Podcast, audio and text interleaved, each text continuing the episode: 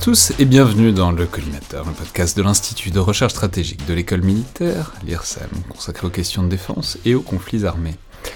Aujourd'hui, pour euh, ce nouvel épisode des Têtes chercheuses, qui est un format qui était un peu en, sommeil depuis quelques temps, consacré, je le rappelle, aux articles de recherche euh, universitaire, et euh, dont il s'agit de faire une discussion avec soit l'auteur, c'est souvent le cas, mais en fait c'est pas nécessairement obligatoire, ça peut être aussi un chercheur qui vient présenter un article important de son champ, qui permet de le mettre en quelque sorte, de le vulgariser, de le mettre à disposition d'un plus large public en en parlant, euh, plutôt qu'en le laissant à l'état écrit. Souvent, ils se perdent un peu dans les recoins des revues scientifiques, et peu de gens vont les chercher. C'est tout à fait le cas de l'émission d'aujourd'hui, euh, pour laquelle j'ai le plaisir de recevoir à nouveau Antoine Bourguillot. Bonjour Antoine.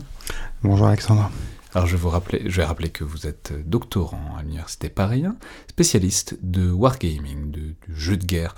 Je vais rappeler d'ailleurs que vous avez publié un Jouer la guerre aux éditions Passé Composé il y a quelques années maintenant, dont vous étiez venu euh, parler dans le, dans le podcast. Je mettrai le, je mettrai le lien euh, dans la description de l'épisode. Et vous êtes donc venu parler, donc pas d'un de vos articles, mais d'un article de votre champ, qui parle du wargaming, de ses intérêts, de ses limites aussi, qui est donc un article de Peter Perla, intitulé So a wargamer and a black swan walk into a bar, publié dans la revue Phalanx en 2008. Alors, il s'agit donc d'un jeu qui vise, comme en fait souvent beaucoup les articles, à réexpliquer le principe du wargame, parce qu'en fait l'effort de définition est très central dans l'intérêt du, wargame. Rappelons, on va le refaire cet effort de définition, mais rappelons qu'il s'agit globalement de faire des jeux, souvent des jeux de plateau, mais pas toujours, pour globalement simuler des situations et essayer d'envisager comment on y réagit. C'est aussi bien tactique que stratégique, ça peut se placer vraiment à tous les niveaux, on en parlait beaucoup dans euh, l'émission qu'on avait faite. Et donc, bon, bah peut-être dites-nous euh, cet article de 2008. Euh, voilà, qu'est-ce que qu'est-ce que c'est que cet article et quel est son intérêt pour vous?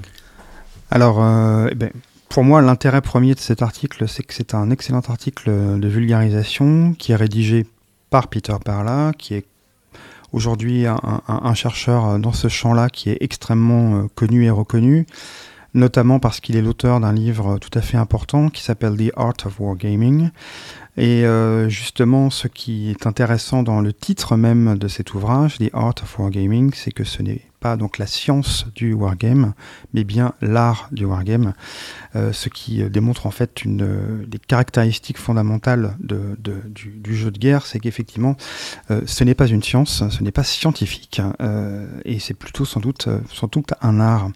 Peter Perla, c'est un historien, c'est un créateur de jeux, il travaille au Center for Naval Analysis aux États-Unis, il a un PhD sur la modélisation mathématique des combats. Euh, et donc c'est quelqu'un qui maintenant, euh, enfin qui produit euh, des livres, des articles, énormément d'articles depuis maintenant assez longtemps. Et donc cet article intitulé So a Wargamer and a Black Swan Walk into a Bar, donc commence, comme vous l'aurez compris, comme une sorte de, blague. Hein. et donc c'est l'histoire effectivement d'un Wargamer et d'un cygne noir qui, qui rentre dans un bar avec comme objectif premier dans cet article, encore une fois, qui essaie d'être très didactique, d'expliquer à la fois ce que c'est qu'un wargame et ce que ça n'est pas. Et la vraie difficulté, c'est effectivement, et il commence d'ailleurs là-dessus, par cette interrogation, qu'est-ce que le wargame? C'est qu'il est très difficile en fait euh, de donner une définition précise, ou plus précisément, il y en a beaucoup. Alors surprend, euh, si j'ose dire, la première euh, description presque exclamatoire euh, de ce que c'est qu'un wargame. on peut remonter à 1824, à celle de Von Muffling, qui est le, chef d'état-major de l'armée prussienne, qui, lorsqu'on lui présente pour la première fois ce jeu, il est extrêmement... au moment où on lui présente ce jeu, il est très dubitatif et il s'exclame Ce n'est pas un jeu, c'est un entraînement à la guerre. On pourrait se contenter évidemment de cette définition. Euh, mais je, crois que celle que donne Peter Perla est, à mon sens, assez intéressante, où il dit qu'en fait, un jeu de guerre, c'est un, une modélisation ou une simulation de la guerre qui n'implique pas euh, l'opération de, de forces réelles et dans lequel le cours des événements affecte et est affecté par les décisions prises euh, au cours de ces mêmes événements par des joueurs qui représentent les différents camps. Je trouve ça trop compliqué à titre personnel. Et je préfère en fait finalement euh, une définition qui à mon sens est plus simple euh, et qui est plus ancienne euh, que l'on trouve en 1966 dans un, dans un document qui a été édicté à destination du département de la défense américaine. c'est un, c'est un, ouvrage ou une note qui s'appelle The Fundamentals of Wargaming, qui a été écrite par un, un, officier de la marine qui s'appelle Francis McHugh, et qui dit, je le cite donc, qu'un wargame, c'est la simulation d'aspects choisis d'une situation de conflit qui s'appuie sur des règles fixées à l'avance, des données et des procédures afin d'offrir des expériences de prise de décision et des informations utilisables dans le monde réel. Mais encore une fois, cette problématique de qu'est-ce que le wargame, euh, elle, est, euh, elle est fréquente. il y a encore récemment, jusqu'à la, la semaine dernière, euh, une partie de la communauté des wargamers sur, sur Twitter s'affolait autour de ce qu'est un wargame et ce que n'est pas un wargame. Et on se rendait compte effectivement qu'il y avait beaucoup de gens qui n'étaient pas qui n'étaient pas d'accord sur ce que c'est qu'un wargame et qui n'étaient pas non plus forcément d'accord sur ce que sont les limites d'un wargame. Alors, on va pas refaire ce débat parce qu'on l'a déjà fait euh, beaucoup dans, l'émission euh, qu'on a consacrée à votre livre. Mais en tout cas, on peut peut-être, euh, alors évidemment ça en dépend, mais on va aller un pas plus loin et demander en tout cas à quoi ça sert un, wargame et à qui ça sert. Et c'est vraiment ça le l'angle de la de l'article. Et notamment, c'est intéressant parce qu'il donc il parle de mais bon, c'est toujours comme ça avec les wargamers, c'est forcément, en fait, euh, il y a une interaction avec des militaires, parce que c'est eux qui sont concernés au premier chef. Donc en fait, il raconte euh, une de ses parties avec euh, un colonel de l'armée américaine, etc. Mais, et ensuite, il dit, en fait, le, le principal problème, c'est que les militaires s'attendent à ce que ce soit des analyses, à ce que ça permette de comprendre des choses, le wargame. Or, le wargame, ça permet pas de comprendre des choses. C'est ça. Alors, plus précisément, ça permet d'en comprendre, mais en tout cas certainement pas euh, de produire des données, notamment. Et c'est la vraie difficulté. Et euh, en fait, une des questions qui euh, m'est souvent posée, alors aussi bien effectivement dans le cadre de mes activités, par exemple avec l'école de Garter ou, ou ailleurs. Je peux préciser, on, l'a dit plein de fois, mais la France est très très en retard sur le wargaming, mais vous participez à essayer de combattre un peu ce retard, et notamment vous faites des wargames dans le cadre de l'école de guerre terre, enfin pour les officiers de l'école de guerre terre, qu'on connaît bien ce micro puisqu'ils viennent souvent nous raconter des opérations. voilà, vous les, vous les faites wargamer un peu pour que le retard sur les cousins anglais, américains et allemands soit, soit moins prononcé. C'est ça. Et une des questions en fait qui est souvent posée, enfin les deux questions en fait qui sont souvent posées lorsqu'on effectue nos, exercices avec des jeux que dans le jargon euh, du wargame on appelle des jeux manuels, c'est-à-dire des jeux où il y a un plateau, des pions, des dés, et donc on a des composantes physiques, et donc on n'est pas dans une simulation euh, numérique. Euh, donc les, les, deux questions qui nous sont posées, c'est la première c'est euh, est-ce que vous pouvez prédire euh, l'avenir ou prédire telle opération ou la réussite ou l'échec de telle opération? Et la deuxième, c'est euh, quand est-ce que vous numérisez cet outil? Alors, il y a deux réponses à faire à ça, et en, l'occurrence, l'article de, Peter Perla en, évoque au, moins, une pour, ce qui est de la première, sur la, prédiction de l'avenir. alors, un jeu, effectivement, un wargame, ça sert absolument pas à prédire l'avenir. ça sert essentiellement à faire en sorte que les gens qui y jouent se posent des questions qu'ils ne se posaient pas. Euh, je vais enfoncer une porte ouverte, mais il est évidemment difficile de répondre à une question qu'on ne se pose pas. Et euh, les jeux, souvent, euh, posent, des questions. ça permet aussi, évidemment, de faire une sorte de vérification de connaissances, de tactique, de doctrine. Euh, ça permet de l'échange entre les personnes, parce que quand vous rentrez dans une, dans une salle où vous avez des, gens qui effectuent un wargame euh, dans un cadre professionnel, la plupart du temps, ce que vous voyez, ce sont des gens qui sont en train de faire quelque chose ensemble et d'échanger. Et donc, ça nous évite euh, de retrouver ce que l'on appelle aussi dans le, le, le, vocable, euh, les anglo-saxons sont toujours très très doués pour les acronymes rigolos. Donc, cet acronyme-là, c'est BOXAT. Et BOXAT, c'est l'acronyme de Bunch of Guys Sitting Around a table. Donc littéralement une bande de types euh, assis autour d'une table, c'est-à-dire en gros l'archétype de la réunion euh, ennuyeuse où euh, chacun évoque ses points de vue et où à la fin de la journée il ne s'est pas passé grand-chose parce qu'en fait chacun a échangé un petit peu des banalités. Et là l'idée c'est effectivement... Et encore pire, c'est des gens qui s'envoient des mails chacun derrière leur ordinateur et à la fin on n'a vraiment rien conclu du tout. Donc là au moins il y, a des, y a un peu de bois à pousser ça. et des dés à jeter. C'est ça. Et donc l'idée c'est qu'effectivement c'est un outil, c'est un outil exploratoire en fait. L'idée c'est tenter des choses, expérimenter, euh, mais certainement pas euh, produire des, données. Alors après, c'est pas tout à fait exact non plus. Parce que si effectivement, comme je le disais tout à l'heure, c'est un art, euh, et donc la question du wargame, le wargame en, général, est centré sur les joueurs, donc sur les personnes et les décisions qu'ils prennent, et non pas sur de la science et des mathématiques, la science et les mathématiques, euh, ce sont les données qu'on injecte dans le jeu, mais ce ne sont pas des données qui en ressortent en fait. On utilise un jeu de données, par exemple, dans les jeux qui sont utilisés par les armées, la plupart du temps, les données qui vont être utilisées sont des données tout à fait basiques, hein, c'est-à-dire la puissance de feu des unités, euh, euh, leur vitesse de déplacement, leur volume. ça, c'est des données entre guillemets brutes. Mais après, derrière, il y a effectivement les prises de décision des joueurs. Et la, difficulté, c'est qu'évidemment, il est presque impossible de reproduire c'est pour ça que ce n'est pas quelque chose de scientifique. Euh, il n'est presque impossible de reproduire systématiquement la même expérience. On peut refaire 25 fois la même partie d'un même jeu avec exactement les mêmes composantes, les mêmes situations et les mêmes positions de départ. Les joueurs ne prendront pas les mêmes décisions et le résultat ne sera jamais tout à fait le même. Souvent, il va arriver qu'il soit pas très, euh, pas très éloigné, mais ça sera rarement euh, un, résultat assuré et systématique. Et donc du coup, la vraie limite de ça, c'est, euh, et d'ailleurs c'est compréhensible pour certains, c'est que beaucoup de gens se disent, mais finalement, qu'est-ce qu'on peut apprendre euh, de la pousser littéralement de blocs de bois sur une table quand on veut faire la guerre?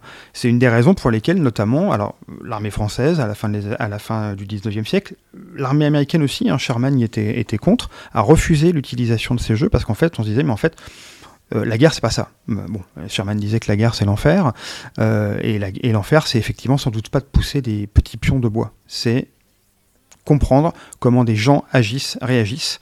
Et, donc, du coup, ça paraît totalement contre-intuitif, en fait, de s'imaginer qu'on puisse tirer quelque chose et des enseignements d'un tel exercice. Et pourtant, l'outil, il est pertinent, il fonctionne, il provoque des discussions, il provoque des débats. Et ce que je trouve le plus intéressant à titre personnel, notamment quand on utilise des jeux manuels, comme je le disais, c'est que l'artificialité du procédé euh, est visible aux yeux de tous. Quand vous êtes face à un simulateur, simulateur de vol par exemple, ou, d'autres simulateurs euh, très perfectionnés, hein, il en existe notamment utilisés par l'armée française, Soult, Janus, etc. Euh, j'ai envie de dire que le sentiment que l'on peut avoir parfois, c'est de se dire on s'y croirait sauf qu'on n'y est pas. Et je trouve que le fait de pousser des pions, de pousser les joueurs à euh, additionner des facteurs tactiques, euh, doctrinaux, etc., qui vont ensuite avoir un impact sur le résultat des combats, ça permet à tout le monde de constater l'artificialité de, de l'outil, mais ça offre aussi à tous les participants la possibilité de critiquer le modèle. C'est-à-dire de dire par exemple, je trouve que tel effet, l'artillerie, le génie, est surreprésenté ou sous-représenté. Ça ne devrait pas être tel modificateur, mais tel autre. On ne devrait pas prendre cela en compte de cette manière-là. Et à partir du moment où vous avez des officiers qui sont autour d'une table et qui discutent de cette manière-là, donc du modèle lui-même, vous avez des officiers qui discutent de tactique, qui discutent de doctrine. Et c'est précisément l'objectif. À quoi on peut ajouter que le côté euh, petit pion en bois, elle mérite que, enfin petit pion en bois et carte d'effet, elle mérite que ça coûte pas extrêmement cher de changer un effet ou de changer un facteur, puisqu'il suffit de réimprimer le truc. Alors que s'il faut reprogrammer un simulateur, Exactement. ça coûte une blinde et ça prend longtemps et il faut des ingénieurs et, euh, et du coup il y a un côté réactif euh, intéressant au wargaming, jeu de plateau quoi. Alors il faut bien comprendre que sur ce type de jeu, L'armée française, pour le coup, le, fait, mais les autres armées utilisent exactement le même principe. Euh, on est sur des jeux avec, euh, avec une composante d'adjudication arbitrale forte. Quand vous jouez, euh, pour être un peu... concrètement, ça veut dire que ça, joue avec les arbitres, plus qu'avec des dés. Les arbitres ont toute l'attitude pour invalider une action à partir du moment où ils considèrent que dans la vraie vie, entre guillemets, ça ne se passerait pas comme ça. Quand vous jouez euh, au Monopoly, chez vous, euh, entre amis, euh, ou à n'importe quel autre jeu de société, vous acceptez les règles telles qu'elles sont et on ne critique pas le modèle. on peut trouver qu'il est parfaitement on doit pas jouer, On ne doit pas jouer au Monopoly dans les mêmes cercles, hein, parce que moi, moi, on se plaint beaucoup chez moi. Ah oui, oui. Alors effectivement, euh, on pourra y revenir sur les différentes manières de, connaître et d'appréhender les règles du, du, Monopoly, et notamment la, question de la mise aux enchères des, des, cases quand on arrive dessus, qui est effectivement un gros sujet de débat. J'invite tout un chacun à relire attentivement la règle du Monopoly. Ça accélère considérablement les parties, soit dit en passant, quand on la connaît bien. Mais Là, l'idée, c'est qu'effectivement, euh, il y a des référents et que les référents, ils sont là pour, entre guillemets, s'assurer que doctrinalement, tactiquement, euh, on est dans le vrai. Évidemment, tout jeu, encore une fois, est une modélisation. Toute modélisation est inexacte et donc elle peut produire des effets pervers, des effets de bord. Bref, vous comprenez l'idée. Donc, l'objectif, c'est de s'assurer que, un, le jeu ne se perd pas, euh, donc qu'on continue d'avancer, que tout le monde n'est pas en train de, de, compulser fiévreusement la règle. Je pense qu'on a tous aussi connu ça. Euh, on achète un jeu de société, on est très content, et puis on passe deux heures en fait à feuilleter la règle parce qu'il y a un point qu'on ne comprend pas. Là, l'objectif, c'est que en fait, nos adjudicateurs, donc les référents euh, des wargames quand on les utilise, ce sont eux qui sont chargés de faire en sorte que le jeu ne s'arrête pas et que donc on ne se perde pas dans les détails. Et alors pour en revenir plus directement à l'article, insérer, euh, on insère là-dedans le signe noir. C'est-à-dire, euh, en fait, c'est le fond du propos de, l'article de Peter Perla, c'est l'idée que c'est utile pour tout un tas de choses, euh, le wargaming, mais c'est en particulier utile pour non, alors pas pour prédire, mais pour se préparer, pour, penser à ce qu'on appelle des signes noirs. Alors ça, c'est évidemment un livre très connu de Nassim Nicolas Taleb, qui est euh, un type intéressant, bizarre, etc., qui a écrit ce bouquin sur les signes noirs pour euh, parler en gros d'événements qui sont complètement imprévus, pas imprévisibles mais imprévus, parce que euh, on réfléchit toujours de la même manière et que les signes noirs c'est vraiment des choses qui sont totalement prévisibles mais qui sont dans les angles morts des manières habituelles de réfléchir. Donc le propos de, euh, de Peter Perla, c'est de dire que ces signes noirs, qui sont devenus, c'est devenu un truc un peu générique, hein, c'est devenu même un, truc un peu de, philosophie de comptoir, euh, enfin d'épistémologie de comptoir, de dire, et alors il faut qu'on prévoit les signes noirs, mais comment on les prévoit? Bah, ça on sait pas. Mais en tout cas, le propos de Peter Perla, c'est que, notamment l'un des intérêts du wargaming, c'est que ça permet non pas de prévoir les signes noirs, mais en tout cas, ça permet euh, que les signes soient un peu moins noirs quand ils apparaissent. C'est ça. En fait, euh, il repart effectivement de la définition qui est donnée par euh, Nicolas Taleb et par ses, nombreux adeptes que donc Jim Dunigan, qui est un autre auteur de jeu, appelle pour, pour rire évidemment les talibans. et c'est un peu raciste, mais c'est rigolo. Je ne sais pas, je ne sais pas si c'est. En tout cas, moi, je trouve ça très très drôle. Euh, et, euh, et, donc, du coup, il, euh, il dit qu'en fait, voilà, qu'un signe noir, c'est globalement un événement qui est imprévu ou imprévisible, avec des effets dévastateurs, et qui a pour conséquence que tout un chacun, une fois qu'il s'est déroulé, se demande comment on aurait pu l'anticiper ou le prévoir. Donc c'est là qu'il développe cette idée que, en fait, nous pensons, nous avons tendance à nous imaginer que nous vivons dans ce qu'il appelle le médiocristan, donc effectivement un monde dans lequel il ne se passe pas grand-chose d'extraordinaire, alors que en réalité nous vivons en extrémistan, et donc du coup un monde dans lequel potentiellement il peut se passer des choses euh, extrêmement euh, brutales, violentes et imprévues. L'idée effectivement défendue par Perla, c'est pas de dire avec les jeux de guerre euh, il est possible d'anticiper les, les signes noirs, mais c'est de dire on peut s'y préparer en étant, et en fait l'idée c'est de se préparer intellectuellement et émotionnellement en fait à ce type de, à ce type de crise. Euh, Thomas Schelling, qui a été euh, distingué par un prix Nobel en 2006, euh, qui est économiste, disait que personne ne peut dresser la liste de ce qui ne peut pas, arriver. C'est pas un prix Nobel. C'est pas un prix Nobel. C'est ma petite mesquinerie, mais je, je rappelle à tout le monde que le prix Nobel d'économie n'existe pas. Mais je sais bien que le prix Nobel d'économie n'existe pas. Je le disais par, je le disais effectivement par raccourci. Bon, bref, Thomas Schelling, qui je suis sûr est un type formidable et qui n'est donc pas prix Nobel d'économie. Tout à fait, c'est tout à fait juste. Pour ceux que ça intéresse, vous irez chercher sur, euh, sur Google. C'est tout simplement que c'est Alfred Nobel n'a jamais voulu qu'il y ait un prix, un prix Nobel ah, d'économie. Absolument. Mais qu'une académie des sciences économiques s'est dit qu'ils allaient inventer le prix Nobel d'économie. Ce qui est tout à fait intéressant en termes de prétention à la scientificité de l'économie. Quand on. Bon, peu importe, c'est vraiment euh, une tangente. ça ferait une excellente émission par ailleurs, mais. probablement pas du collimateur, je vous en c'est très intéressant, mais c'est vraiment pas du tout le propos du podcast. C'est clair. Et on dérive. Donc, c'est clair. Donc, Thomas Schilling. Bien. Donc Thomas Schilling. donc Thomas Schilling effectivement dit qu'on ne peut pas dresser la liste de ce qui ne peut pas arriver. personne ne peut dresser la liste de ce qui ne peut pas arriver. Et, et donc du coup, l'idée, c'est à travers les jeux de créer littéralement en fait des, chemins mentaux en disant voilà finalement je suis déjà passé par là j'ai déjà été confronté à toute une série d'événements imprévus. Si vous avez déjà eu l'occasion de faire des jeux de guerre vous constaterez que souvent euh, dans une partie euh, de, jeux de guerre un petit peu comme dans certains euh, épisodes de, séries où alors voilà je, pense par exemple à la série The Americans où je pense qu'il arrive dans un épisode au héros sans doute ce qu'il est arrivé à peut-être deux ou trois euh, agents infiltrés dans l'intégralité euh, de, leur, de leur carrière d'agent dormant. Donc là, il y a une espèce, souvent dans les jeux, de précipité, en fait, d'action, de, de, de, rebondissement, de choses qui se déroulent mal.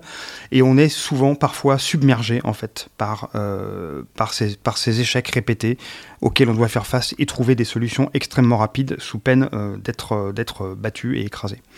Et donc l'idée, c'est ça, c'est précisément de, créer des chemins mentaux en disant, voilà, vous allez jouer, vous allez vous retrouver dans des situations compliquées, il y a des choses qui ne vont pas fonctionner, il y a des tonnes de choses qui vont se mettre à dysfonctionner en même temps, euh, les tonnes de boutons rouges euh, vont se mettre à, clignoter dans tous les sens. Comment, euh, comment vous allez gérer ça? Et l'idée, c'est de dire, si vous avez déjà été confronté à cela, même dans le cadre d'un jeu, donc entre guillemets, théoriquement, et je dis bien théoriquement, sans enjeu, je suis même pas tout à fait d'accord avec cette idée, mais je pourrais la développer, euh, eh bien, vous créez en fait des chemins intellectuels euh, et émotionnels qui vont vous permettre ensuite potentiellement non pas d'anticiper un, signe noir, puisque par essence et par définition, il est, il est euh, impossible à anticiper, mais en tout cas d'être capable d'y réagir en ne perdant pas la tête. Ouais, tout à fait. En fait, c'est la différence entre faire des plans et même des plans disons, réactifs, euh, qui envisagent tout un tas de possibilités, puisque, enfin, je veux dire, quand on fait des plans, mais y compris en exercice, enfin, voilà, c'est un truc d'exercice militaire, on a un plan, on a une stratégie, etc. Et on peut prévoir qu'il y ait des événements contraires, on peut les intégrer à ça. Mais il y a une grande différence entre le fait d'intégrer dans son plan la contrariété éventuelle et le fait d'être confronté au sein d'un jeu à une situation où rien ne marche, et il faut essayer de trouver des ressources euh, je sais pas si c'est émotionnel ou intellectuel ou stratégique. Les deux, je crois. Pour, euh, pour réussir à aller de l'avant et à mener plus ou moins la mission. Alors, euh, effectivement, ça me permet de, revenir sur le fait qu'il y a un vieux dicton qui dit qu'aucun plan de, de, campagne ne, ne, survit plus de deux minutes au contact de l'ennemi. Je crois que ce sont des, propos qui sont attribués à Moltke. Euh, Moltke qui par ailleurs a été euh, le créateur du premier club de, Wargame en 1827, le Kriegspielverein. Il y a une citation qui est tout à fait euh, avérée de Mike Tyson qui est que tout le monde a un plan jusqu'à ce qu'on se prenne le, premier point dans la gueule. C'est exactement ça. Et ça rejoint effectivement cette idée. Néanmoins, ce qui est très intéressant... Mike Tyson est peut-être un très bon wargamer. C'est pas totalement exclu. Euh, c'est pas totalement exclu, mais en tout cas, ce qui est intéressant, je crois, là-dedans, c'est qu'il ne faudrait pas euh, conclure de ce dicton, aussi bien effectivement celui du fait de se prendre un coup de poing dans la gueule, euh, cher à Mike, Tyson, ou du plan qui ne survit pas plus de deux minutes au contact de l'ennemi de Moltke, que ça signifie que c'est pas la peine d'avoir un plan. Au contraire, en fait, le plan n'est pas grand-chose, mais la planification est tout, paraît-il. Et donc du coup, effectivement, se préparer, euh, planifier, euh, ça ne signifie pas dérouler un plan bêtement, sans réfléchir, sans, sans, essayer de l'adapter. C'est non pas parer à toutes les éventualités, parce qu'encore une fois, c'est impossible, mais en tout cas, euh, se préparer mentalement au fait qu'il est possible que le plan, il est même plus que probable, que le plan ne se déroule pas comme prévu. Les militaires ont une expression qu'ils utilisent assez fréquemment qui est celle des cas non conformes. Euh, donc, en l'occurrence, c'est un, c'est un terme qui a pour objectif, ou une expression qui a pour objectif de désigner tout ce qui est susceptible de ne pas bien fonctionner euh, de manière imprévue dans un plan. En fait, euh, le cas non conforme, c'est le cas conforme, si j'ose dire, en réalité. Quand un plan se déroule parfaitement bien, ce n'est pas la norme, c'est l'exception. Et donc du coup, le vrai travail de, tout officier qui souhaite se préparer à la guerre, c'est précisément de réfléchir le mieux possible à tout ce qui pourrait dysfonctionner.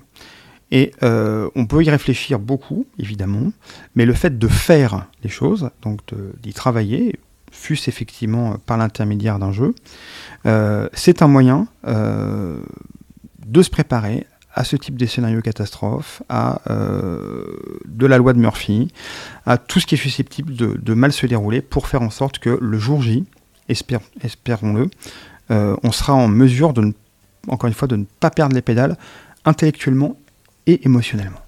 Loi de Murphy, rappelons qu'on l'appelle aussi la loi de l'emmerdement maximum. C'est la loi qui dit que tout ce qui peut dysfonctionner finira un jour ou l'autre par dysfonctionner. Euh, enfin, peut-être pour conclure, est-ce que, parce que souvent dans ce format on pénètre dans des euh, écosystèmes, dans des champs, disons, universitaires euh, un peu peu familiers, et ça je dois dire, les études en wargaming, j'ai vraiment peu de bases et peu de notions.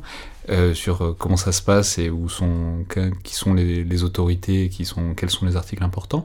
Est-ce que ça, c'est un article qui a eu une euh, grande réception, qui a été discuté? Est-ce que c'est l'objet de débats? Voilà, comment est-ce que, parce que après l'article vient la discussion en général, comment est-ce que, comment est-ce que ça, ça s'est poursuivi, disons, ce que propose ici Peter Perla? Alors, euh, ce, que, ce que propose ici Peter Perla, en fait, euh, ça a été. Alors, en fait, cet article, c'est une communi... enfin, c'est la rédaction en fait euh, qui fait suite à une communication lors d'un colloque. Donc, je crois que lors de ce colloque, les propos ont été assez largement débattus, notamment parce qu'en fait, le point de départ de, Peter Perla et la question, je crois, elle est toujours ouverte, c'était d'essayer de, de, faire comprendre à nombre de personnes qui en fait ont une idée très vague de ce que c'est que les wargames euh, ce qu'ils sont et aussi ce qu'ils ne sont pas. C'est-à-dire effectivement euh, à la fois de dire à la fois de pointer la pertinence de cet outil, et je crois que cet article le, montre assez bien, mais également aussi de montrer que c'est un, un, outil qui a également évidemment ses limites, qu'il peut être euh, également mal appliqué. Et ça, je trouve que c'est notamment quelque chose qui depuis quelques années est au cœur de, nombre d'autres publications qui ont pu être faites, alors par Peter Parla comme par d'autres, autour du, euh, des potentiels désastres en fait euh, qui pourraient être induits par le fait qu'un jeu pourrait donner euh, à des gens qui l'utilisent de mauvaises habitudes, euh, les faire partir dans de fausses directions. Et que donc au final, si j'ose dire, euh, cet outil s'avérerait plus néfaste euh, qu'autre chose. Alors évidemment, euh, cet outil peut être néfaste, notamment quand on essaye de lui faire dire ce qu'il ne dit pas. Donc en l'occurrence, comme on le disait tout à l'heure, prédire l'avenir, par exemple, ça ne sert pas à ça. Euh, l'autre problème que je vois et qui est assez fréquent et qui évoque d'ailleurs aussi un peu euh, Peter Perla dans cet article, c'est le fait que si c'est le fait qu'on peut aussi utiliser les jeux de guerre pour faire de la prophétie autoréalisatrice on va rentrer les données qui nous intéressent, on fait une espèce de cherry picking, mais dans l'autre sens, c'est-à-dire qu'effectivement, on fait du choix, on fait le choix de ce qu'on veut mettre dedans, on écarte tout ce qui ne nous convient pas, et miraculeusement, euh, le résultat du jeu euh, correspond aux attentes. Euh, c'est-à-dire, on valide tel ou tel mode d'action, on décide que finalement tel plan est bon, mais en fait, la chose est viciée dès le départ. Et ces biais. C'est intéressant, on peut faire l'exercice mental assez simple. Hein. On pourrait imaginer très bien une manière de. On aurait pu faire un wargame de l'invasion de l'Ukraine avant le début de l'invasion de l'Ukraine pour. dans mes pensées pour, euh, pour prédire que la glorieuse armée russe euh, irait directement jusqu'à Kiev. Il suffit de pas grand-chose et pas de pas d'énormément de paramètres euh, à pousser au max pour en conclure très logiquement dans un jeu assez simple que forcément du fait de la masse, de la supériorité logistique, organisatrice, etc., et de la faiblesse organisationnelle de l'armée ukrainienne, en tout cas celle qu'on pensait à l'époque, la, victoire russe était forcément inéluctable, et on mesure bien, au demeurant, quel genre de, conclusion ça aurait pu donner euh, si, on avait pris ces, ces jeux viciés pour des analyses euh, stratégiques de haut vol. Alors tout à fait, et, ce qui me ramène en fait à un autre point qui est notamment évoqué, alors aussi par Peter Perla, mais dans d'autres, dans un autre ouvrage, euh, qui est la manière dont notamment euh, tout l'establishment euh, militaire américain à la fin des années 60, au début des années 70, a, accueilli avec un petit peu de suspicion tout ce qu'on appelait les Whiz Boys, donc notamment beaucoup d'analystes de la rande qui arrivaient avec leurs très très très nombreux tableaux, tableurs, etc. et qui en fait fournissaient des, des, kilomètres et des kilomètres de données comme si c'était comme si les données et les mathématiques et les modèles euh, permettait en fait de, prendre des décisions politiques. Or, euh, ils ne donnent pas des décisions politiques, ils peuvent permettre éventuellement de s'appuyer dessus, mais ils ne les donnent pas. Et euh, l'amiral Rickover, donc qui est le, père de, la dissuasion nucléaire américaine, disait, lorsqu'il était interviewé devant le Sénat, quelque chose que je trouve très intéressant. Il dit en fait, un ordinateur aurait conseillé à Churchill de faire la paix avec Hitler. Et c'est vrai. Euh, il dit en fait, pareil, les colons américains, euh, s'ils avaient pesé le pour et le contre et qu'ils avaient commencé à faire des tableurs Excel, sans doute ils ne se seraient pas rebellés contre le roi d'Angleterre parce que euh, sur le papier ça ne marche pas. Et effectivement, se contenter d'injecter des données, des volumes, sans réfléchir à la manière dont on les applique, sans réfléchir au fait qu'il y a d'autres choses effectivement, et notamment les prises de décision qui sont fondamentales, c'est passer à côté de la cible en fait. Je crois qu'un des objets des, jeux de guerre, précisément parce qu'ils ont pour objet premier de placer les joueurs dans une position de prise de décision, c'est-à-dire non seulement vous décidez, mais en plus vous vivez avec vos décisions sur plusieurs tours, euh, permettent de montrer qu'en fait, euh, ce n'est pas qu'une question de rapport de force. C'est aussi une question d'emploi du rapport de force. Et euh, c'est une bonne manière, je crois, de, prendre conscience des, limites des, des analyses parfois purement statistique. Euh, et effectivement, je, pense que si on regarde les statistiques et euh, les effectifs, sur le papier, euh, cette offensive russe en Ukraine de février, de février, dernier ne faisait pas un pli. La suite, on l'a vu, et c'est avéré beaucoup plus compliqué que ça. Merci beaucoup Antoine Bourguignon. Merci Alexandre Jublin. Je rappelle donc ces références de l'article de, de, Peter Perlas au Wargamer and the Black Swan Walk into a Bar publié dans la revue Phalanx en 2008. Je vais rappeler aussi les références de votre ouvrage, donc Jouer la guerre aux éditions Passé Composé. Enfin, dernier mot, je l'ai déjà dit mardi, mais je rappelle que donc euh, mardi prochain, euh, le 20 décembre, euh, on fait une rencontre autour du livre, donc par le fer et par le feu. à la librairie EXC, Passage Molière. Donc voilà, si vous voulez une dédicace, si vous voulez assister à la rencontre, si vous voulez discuter autour de tout ça et se rencontrer, je serais heureux de vous y voir. Je peux venir? Ah, Venez, venez. En plus, on a le même éditeur, donc c'est cool. Merci à toutes et tous, et à la prochaine fois.